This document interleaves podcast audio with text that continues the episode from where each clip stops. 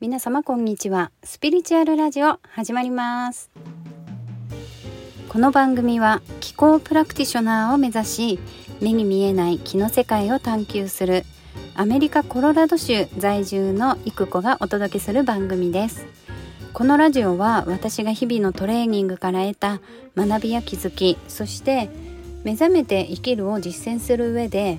日常生活の中での私が思ったこと感じたことをシェアしてより楽ちんでより楽しい毎日をクリエイトしていく番組です。今回のテーマは視座が上がると物事がどう見えるのか。メタ認知ができるようになると物事がどう見えるのか。というお話をしてみようかと思います。通勤通学家事のお供にしていただけると嬉しいです。物事を俯瞰してみるとか視座を上げるといった言葉を耳にしたことはありますか？いわゆるメタ認知というやつです。では物事を俯瞰して見るためにはどうするのか？視座を上げて物事を見るためにはどうするのか？あちょっと違うか。えー、そうですね。視座を上げて物事を俯瞰してみることができるようになるためにはメタ認知をできるようになるためにはどうしたらいいのか。これね意外と簡単です。それは神様目線。神様目線になる。ということは愛の目線で物事を見るということなんですね。私の18回の配信、えー、みんな宇宙のワンドロップを持っているというタイトルでやった配信でお話をさせていただいているんですけれども私たち一人一人は言葉はまあ何でもいいんですけれどもこの肉体に宿る時に宇宙のワンドロップを持ってきています。この宇宙のワンドロップは神様であり愛です。神様であり愛であるひとしずくを持ってこの肉体である自分として生まれてきています。私たちは肉体でありスピリットです。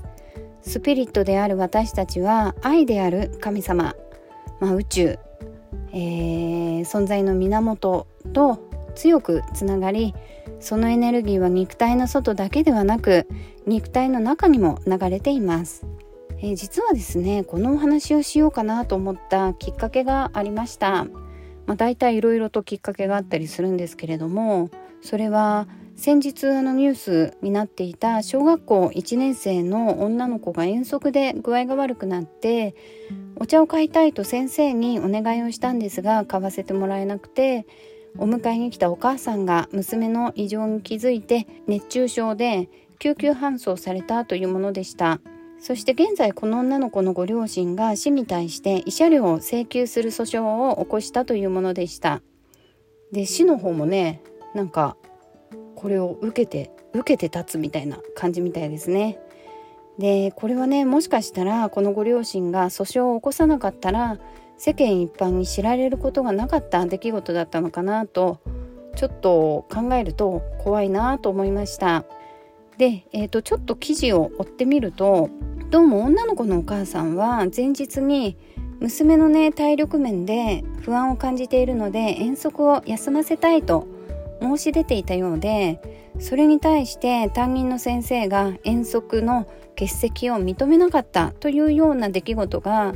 まあ、事前にあったみたいでそれならば水筒のお茶がなくなった時は購入を認めることともし具合が悪いと申し出たら母親に連絡することをお母さんはねお願いをしていたようでした。このニュースはねお友達の X の投稿で知ったんですけれどもその後いろいろな意見をまあさっきも言いましたが追っていました。で当然のことながらほとんどの人が学校側の問題を指摘されていましたね。そして私自身もこの女の子は命をねもしかしたら落としていたかもしれないし女の子が体調不良を訴えてお茶を買いたいって申し出ているにもかかわらず校長先生の判断で買わせてあげなかったとありました。学校側はしかも熱中症の症状が出てから飲み物を購入するつもりだったという熱中症に対しての認識が甘いというか危険性をね全く理解していないような言動だなと思いました。学校側の問題はねめちゃくちゃ大きいですよね。でではねここで視座を上げてみましょう。愛の視点でこの一連の出来事を眺めてみます。いいとか悪いとかは脇に置いておくことが大切です。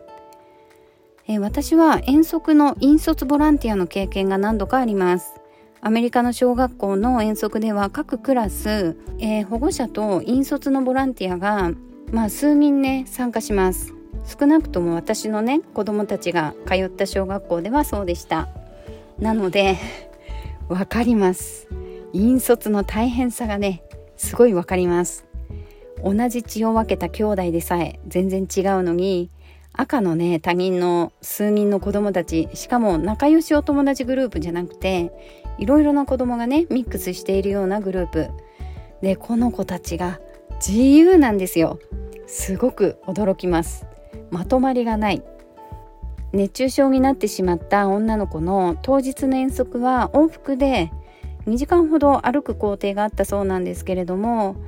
どこに行ったのかなどんな遠足だったのかちょっと分かりませんが先生たちは先生でめちゃくちゃ必死だったんじゃないかなとも思います。一人の子にねお茶を買ってあげたらどんなことになるのかちょっと想像ができますね。でもだからといって私は学校の対応は仕方がなかったとは全く思ってはおりません。大問題だったと思っています。そして女の子のご両親、えー、前日に体力面で心配があるので休ませてほしいって先生に連絡を入れるくらい心配だったのに仮に学校から強制参加と言われたとしてもどうして休ませなかったのかもしね先生が自宅まで押しかけてきて娘を遠足に参加させていこうとしてももう本当に心配だったら断固として休ませたらよかったんじゃないかなとも思います。ね、お子さんのことを一番知っているのはご両親です。どうして送り出したのかなというのも疑問に思いました。まあ、もしかしたら同調圧力的なものがあったのかもだしもしかしたら娘さんとお友達のその後の関係先生とのその後の関係などを心配されたのかもしれませんねだってまだね1年生だったそうでで小学校生活がね始まってすぐの、えー、4月に学校が始まって遠足は5月にあったそうです。なのでもしかしたらねお母さんは休ませたいって思ったけれども娘ちゃんはね行きたいって言ったかもしれないですよね。そんな風にいろいろと想像もできます。ね、私は親御さんを決して責めてはいません。ね、休ませてもよかったのに遠足に行かせたということはそれなりのねなんか理由があったんだろうなと想像ができます。さて話はね戻りますけれども視座を上げて物事を見ると一つの立場だけではなく複数の立場からそしてその時の状況などをなんとなく全体的に想像していくことができます。そうするとどちらかの立場に立って怒りを覚えるっていうことがねなくなります。怒るのは娘ちゃんのご家族だけでいいんじゃないでしょうか。視座を上げて物事を俯瞰してみてみると怒りの周波数に同調することはなくなります。結果物事を深く見つめることができるようになります。そして一番いいことは外の世界の出来事に自分が振り回されなくなるんですね。今回の出来事での良かったことそれは女の子が大事に至らなかったことこれにつきますね。そしてこの出来事が数ヶ月の時を経て公に知られることになりきっと全国の学校が本気の対策を練るきっかけになると思いますしその結果学校行事での熱中症での倒れたりとか命を落とす子どもたちが減ることにつながるといいなと思います。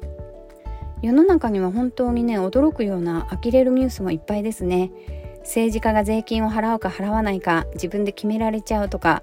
本当にびっくりです。呆れて物も言えなくなっちゃうようながっかりな人たちもいっぱいいます。私たちは人間なのでニュースを見て憤りを感じることはまあ当然あることです。でも視座が上がってくるとすぐに一瞬起こったとしてもすぐに冷静なポジションに戻ることができてそこから冷静にニュースを見つめていくことができるようになりますよ。それからニュースなどを見て怒りを感じたり怒りの反応が出たということは自分の中に怒りの周波数を持っているということです。過去の出来事から発生した普段は無意識レベルに押し込まれている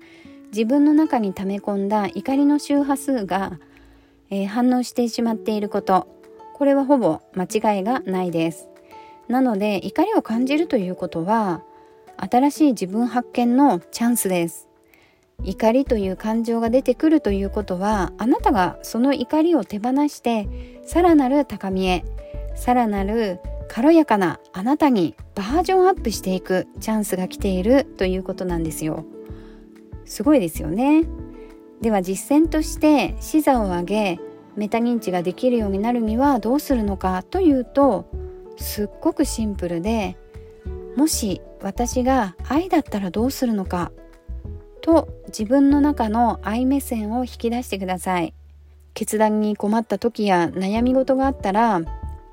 そういうふうにもし私が愛だったらどうするのかと自問してみてください。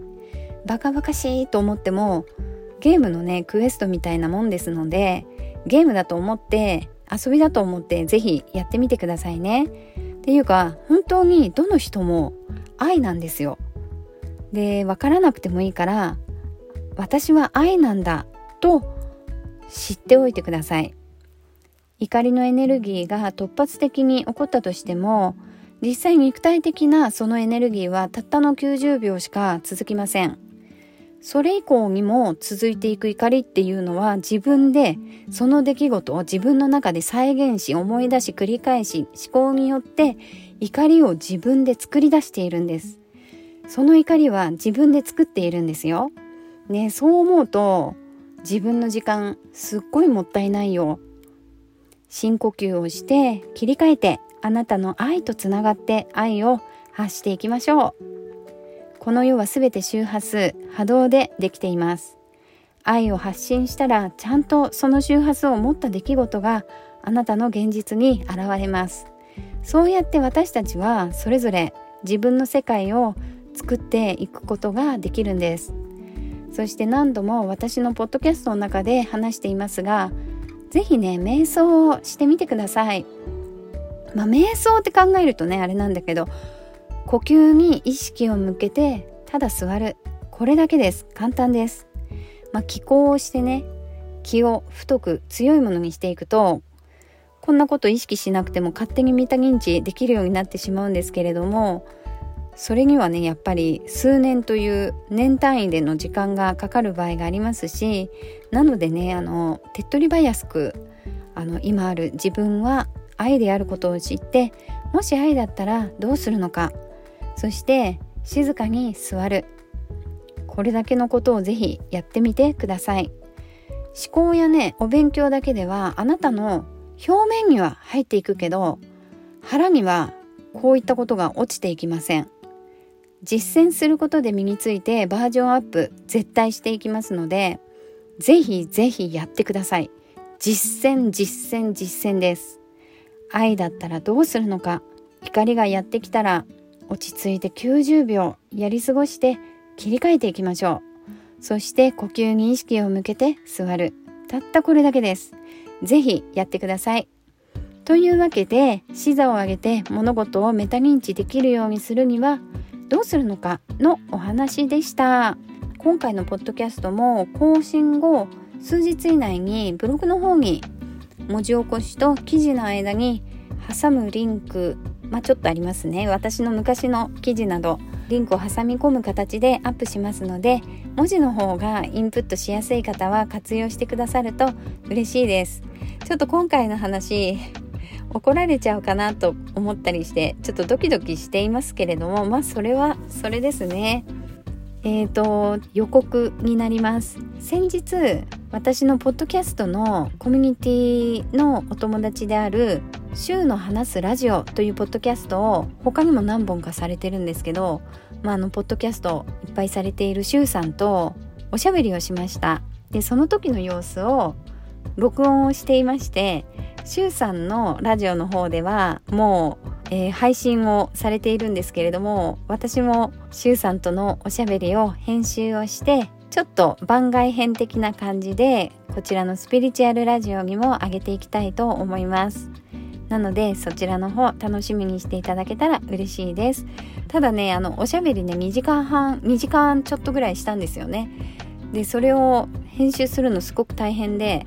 あの全部入れたくなっちゃうけど全部は入れられないからなかなか大変であと編集をするにはそれ以上の時間がかかるので私もなかなか忙しい毎日を過ごしていますのでその間でねなかなか編集が進んでいかないんですが